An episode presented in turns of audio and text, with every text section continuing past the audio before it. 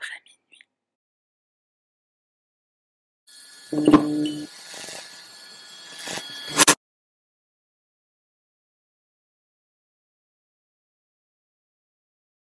Salut les petits curieux, moi c'est Sahara, bienvenue sur ma chaîne, on y va sans plus tarder. L'histoire de ce soir nous emmène en Afrique et plus précisément au Maroc.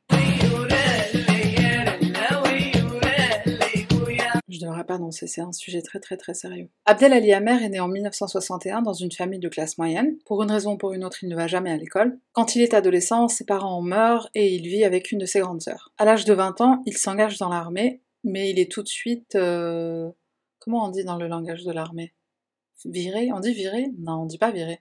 Révoqué? Révoqué, je crois qu'on dit. Bref, il est révoqué très peu de temps après avoir été pris. D'ailleurs, je sais pas comment il a passé les sélections. En fait, ils se sont vite aperçus de son tempérament très violent, donc ça n'a pas duré. Il lui faudra peu de temps pour sombrer dans l'addiction, drogue et alcool, puis arrivent les problèmes avec la justice. Ça commence avec des délits mineurs, vol, agression, puis ça s'aggrave en allant jusqu'à la séquestration et même au viol. Il fait son premier séjour en prison alors qu'il a 23 ans. Ses frères et sœurs se désolidarisent peu à peu de leur frère, qu'ils considèrent comme marginal et dérangé. La plupart s'expatrient en Europe. Seule sa grande sœur, chez qui il réside entre deux séjours en prison, reste au Maroc et s'occupe et se soucie de lui. À un moment, Abdelali a eu aussi envie d'émigrer en Europe, mais à cause de son casier judiciaire, l'État refuse de lui délivrer un passeport. Sa dernière incarcération, avant les faits dont on va parler dans cette vidéo, c'est pour viol. Il sort en fin de prison après plusieurs années, il a 44 ans, mais sa grande sœur, la seule personne sur laquelle il peut compter, est décédée. Par-dessus le marché, il se rend compte que la maison familiale a été vendue, et il n'a pas reçu sa part. Ses frères et sœurs se sont partagés l'héritage,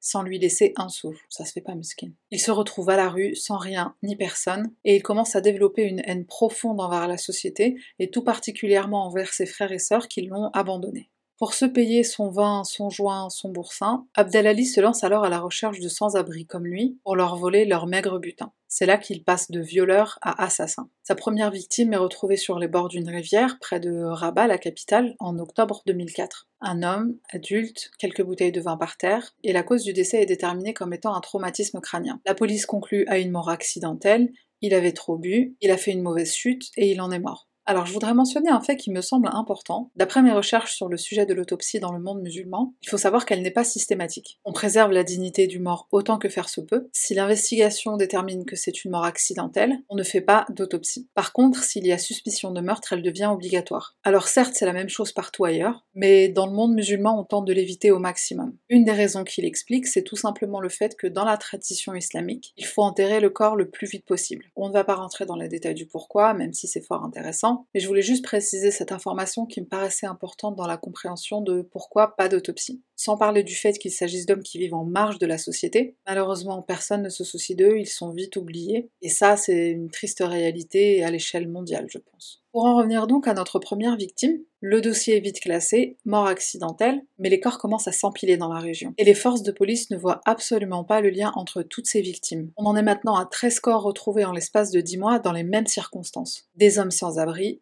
dépouillés de leurs biens, retrouvés dans des coins reclus et avec un traumatisme crânien. Le mot meurtre ne leur vient même pas à l'esprit une seule seconde. Nous en sommes maintenant à 14 victimes, et c'est là que les choses prennent la tournure qu'elles auraient dû prendre il y a un moment quand même. Nous sommes en juillet 2005. Un quatorzième corps est retrouvé, encore une fois au bord de cette même rivière qui sépare les villes de Rabat et Salé. Cette fois-ci, la victime présente aussi un traumatisme crânien, mais qui fait face au ciel. Ça ne peut pas être une chute, donc ça ne peut pas être une mort accidentelle. La théorie du meurtre est enfin soulevée. Et on fait enfin le lien avec les autres victimes. Ce que j'ai trouvé étonnant dans cette affaire, c'est que d'après mes recherches, les habitants du secteur étaient persuadés qu'il ne s'agissait pas de mort accidentelle, mais bien d'homicide. Ils avaient même surnommé le tueur Bouhajra ou Boussamma, qui veut dire tueur à la pierre. Ils avaient même deviné l'arme du crime. La plupart des gens connaissent Abdelali comme étant un vagabond inoffensif. Certes, il a souvent l'air d'avoir trop bu ou d'avoir pris des substances. Personne ne le suspecte d'être derrière tout ça. Quatre personnes ont réussi à lui échapper mais elles ne porteront pas plainte. C'est d'ailleurs peut-être une des raisons qui ont mené le peuple à croire en la théorie du meurtre plutôt qu'à la théorie de la mort accidentelle. En même temps, 14 euh, sans-abri morts en l'espace de 10 mois dans le même secteur, même sans la rescapée, c'est pas difficile de comprendre qu'un assassin se balade dans les rues de Rabat. L'enquête est enfin ouverte, deux témoins oculaires vont donner une description détaillée de Abdelali à la police. Ils le connaissent plutôt bien, ils ont pour habitude de traîner ensemble sur les bords de la rivière, et ils l'ont vu tuer sa dernière victime. Après leur témoignage, ils se font arrêter pour non-assistance à personne en danger. Alors figure-toi que pour la version anglaise de cette vidéo, j'ai cherché le terme juridique pour traduire non-assistance à personne en danger. Il se trouve que ce n'est pas un délit en Angleterre et aux États-Unis. Bon, j'ai trouvé ça intéressant, alors je me suis dit que j'allais le mentionner.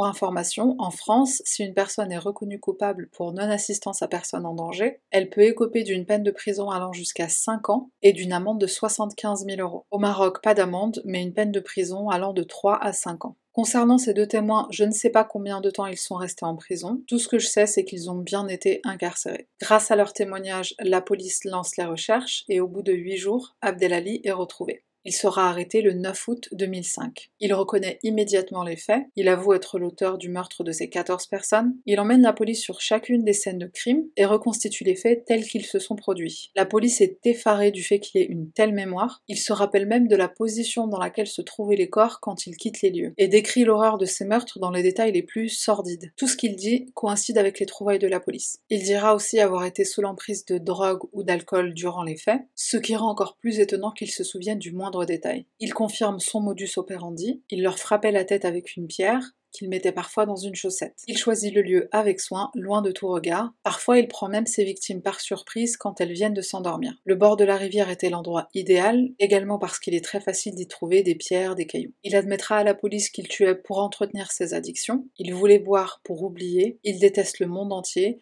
Par-dessus tout, il déteste ses frères et sœurs qui l'ont abandonné, et s'il avait pu leur mettre la main dessus, il les aurait tués aussi. Certains diront que malgré ses penchants pour la drogue et l'alcool, Abdelali était en fait plutôt intelligent. On le soupçonne d'avoir volontairement tourné la tête de ses victimes, après les avoir tuées, pour que la blessure soit face au sol, faisant ainsi croire à l'hypothèse de l'accident. Sans parler du fait qu'il n'a pas choisi n'importe quelle cible, ils sont tous sans abri et vivent en marge de la société, à l'exception d'une victime qui se trouvait être un marchand qui travaillait dans un souk, mais celui-ci devait faire de longues marches pour se rendre à son travail ou se rendre à son domicile, donc on pense que ses vêtements salis par ses longs voyages quotidiens ont laissé penser le meurtrier qu'il était aussi un sans-abri. Abdelali Amer est le deuxième tueur en série le plus connu au Maroc. Quelques mois après son arrestation, il est condamné à mort le 28 novembre 2005. À ce jour, je ne sais pas s'il a été exécuté, je ne pense pas. Il se trouve qu'au Maroc, la loi exige que le roi signe un mandat d'exécution pour que le condamné à mort soit exécuté. Le dernier qu'il aurait signé remonte à 1993. Il s'agissait d'un officier de police condamné à mort pour avoir violé plus de 500 femmes. C'est donc officiellement le dernier prisonnier à avoir été exécuté au Maroc. Alors je sais que c'est pas le sujet de la vidéo, mais il faut absolument que je te raconte comment il s'est fait prendre. J'en ferai sûrement une vidéo d'ailleurs. Ce policier, en fait c'était même un commissaire très haut placé, et il abusait probablement de son statut, il se filmait en train de violer ses victimes et ensuite il vendait ses cassettes sur le marché noir. Un jour, un Italien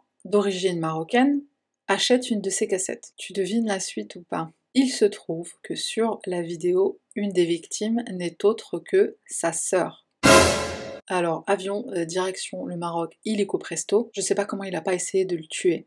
Mais c'est bien, il a voulu faire les choses en bonne et due forme. Il s'est rendu au commissariat de Rabat, il a porté plainte. Mais cette plainte, elle a vite été enterrée, oubliée. Et c'est pas parce que c'est le Maroc. N'importe où dans le monde, c'est très difficile de s'attaquer à la police. Mais le jeune homme ne se décourage pas, il rentre en Italie et porte plainte auprès de l'ambassade cette fois-ci, et une enquête sera ouverte. Je n'en rentre pas dans les détails, mais la plainte est bien prise en compte, une enquête est ouverte, et comme euh, monsieur l'agent a eu l'intelligence de se filmer plus d'une centaine de fois, la chouma nationale. Il a été très facile pour la justice de le confondre. Revenons à nos moutons. Si le roi ne signe pas l'ordre d'exécution, ce que ça veut réellement dire, c'est prison à perpétuité, en tout cas depuis 1993. C'est donc sûrement le cas pour Abdelali, qui doit actuellement être dans le couloir de la mort à la prison de Kenitra, prison réputée pour ses conditions de vie extrêmes. Elle est même classée quatrième des pires prisons du monde arabe.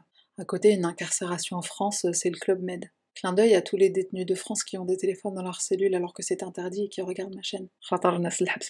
Je devrais pas dire ça. Je devrais pas rigoler, c'est tragique, c'est très tragique ces histoires. Ainsi prend fin l'affaire du tueur à la pierre, dossier que j'ai trouvé particulièrement frustrant. Beaucoup de questions restaient sans réponse. Pour ce qui est des homicides en Afrique, il est très difficile de trouver de la documentation, et je me suis demandé pourquoi. Alors dans la prochaine partie de cette vidéo, je tente de répondre à cette question. Je vais commencer par brièvement énoncer les théories que j'avais avant de commencer mes fouilles sur Internet. Ma première hypothèse, c'est que les techniques d'investigation policière ne sont pas aussi avancées que dans certains pays. D'ailleurs, je suis certaine que certaines morts sont classées comme accidentelle alors qu'il s'agit d'homicide. Ça faille être le cas pour les 13 premières victimes dans l'affaire Abdelali. Deuxième hypothèse, et la plus évidente, c'est la problématique de l'enregistrement, la conservation des données, la tenue des registres, parfois même non existants dans certaines régions. Troisième hypothèse, et plus spécifique à notre affaire, dans les cas de personnes sans domicile fixe, il y a encore moins de données disponibles. Pour l'affaire du policier violeur, par exemple, j'ai trouvé beaucoup plus d'éléments. Et ma dernière théorie, c'est le manque d'intérêt de la masse face aux meurtres, face aux homicides. Ça pourrait être lié à la religion, au-delà des simples faits et de la sentence quand la justice arrive à confondre le coupable, je pense que les gens n'y portent pas l'intérêt que d'autres pourraient dans les sociétés occidentales. En parlant de mes théories à une amie, elle était plutôt d'accord et elle a aussi précisé que dans certains coins du monde, les gens sont préoccupés par des besoins fondamentaux tels que euh, se nourrir et survivre. En Europe, je dirais qu'on a le luxe et le privilège de pouvoir être fasciné par des enquêtes criminelles et se pencher sur des questions telles que euh, pourquoi, d'où vient le tueur et, essayer de comprendre euh, quel est son profil psychologique. Fun fact, mais euh, quand j'ai dit à mon amie que la prochaine vidéo traitait d'un tueur en série africain, elle aussi elle est d'origine africaine, elle m'a dit euh, Ah bon, on a ça chez nous? Je lui dis Bah oui, il y en a partout. Et elle me répond euh, Je croyais qu'ils étaient tous aux États-Unis. Bon, c'est pas complètement faux. Par curiosité, je suis allée sur le net pour avoir des chiffres. Chiffres que j'ai trouvés dans un article qui date de 2018. Donc à un ou deux tueurs en série près, on est plutôt proche de la réalité de 2020. Alors évidemment, l'Oscar du pays avec le plus grand nombre de tueurs en série revient aux États-Unis d'Amérique. Euh, le chiffre est juste incroyable, 2743. Mais attends, faut que je te dise qui est deuxième. Et surtout combien? Tu veux essayer de deviner? Cherche pas, tu trouveras pas. L'Angleterre avec 145 tueurs en série. 2743, 145.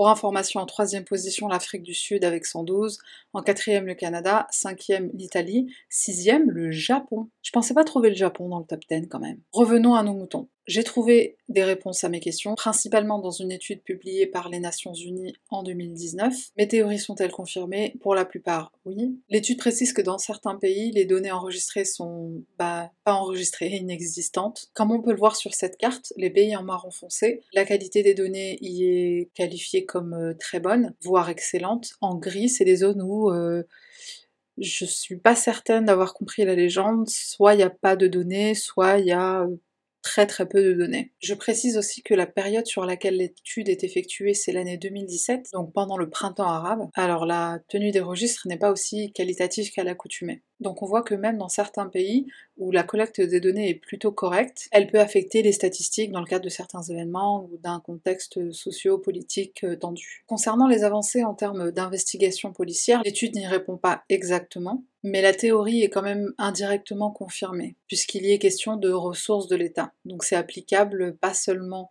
à la tenue des registres, mais aussi au système judiciaire de manière générale certains pays n'ont pas les ressources financières pour avoir un système pénal et judiciaire aussi avancé que dans certains pays. Donc on imagine bien que la police ou la justice manque de moyens. On ne peut pas mener à bien une enquête, voire même parfois la commencer. Au cas où ça t'intéresse, j'ai trouvé des chiffres plutôt surprenants dans cette étude, alors je me suis dit que j'allais les partager. Puis c'est ma chaîne, je fais ce que je veux. Bon, je pense qu'on sait tous que les hommes tuent plus que les femmes, mais en chiffres, ça donne ça.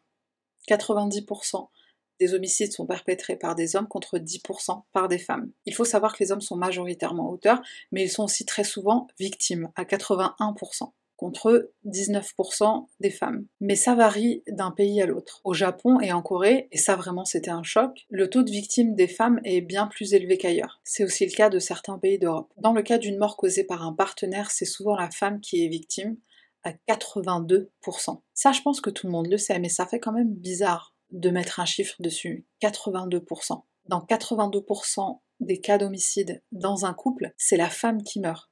C'est quand même un truc de ouf. Parlons drogue et alcool. 37% des cas d'homicide, et encore une fois je rappelle que c'est une étude globale, donc tout pays confondu, 37% des homicides sont perpétrés sous l'influence d'une substance, comme c'était le cas pour Abdelali. Et bien sûr, le continent qui a le taux d'homicide le plus élevé, c'est l'Amérique. Sachant quand même que le Mexique a un taux plus élevé que les États-Unis, mais euh, ils sont juste derrière. Le deuxième continent avec le taux d'homicide le plus élevé, c'est l'Afrique, avec 35%.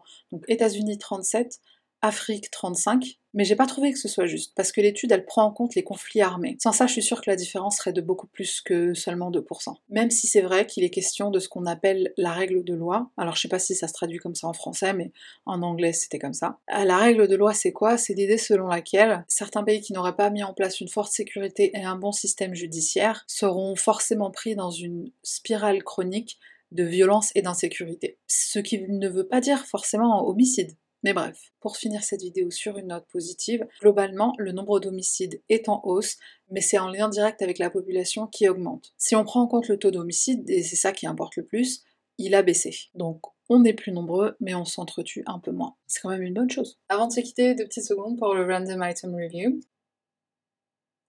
Alors c'est pas un parfum, c'est une brume corporelle, un peu comme celle de Victoria's Secret.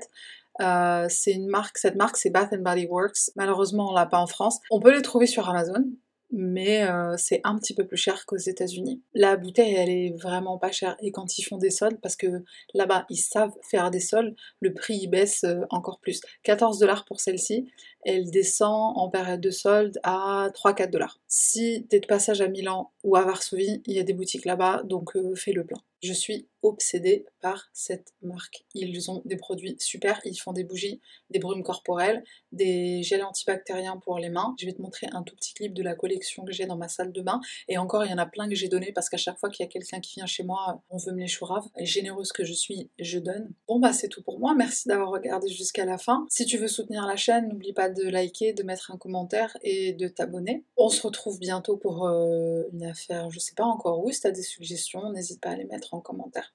Bye.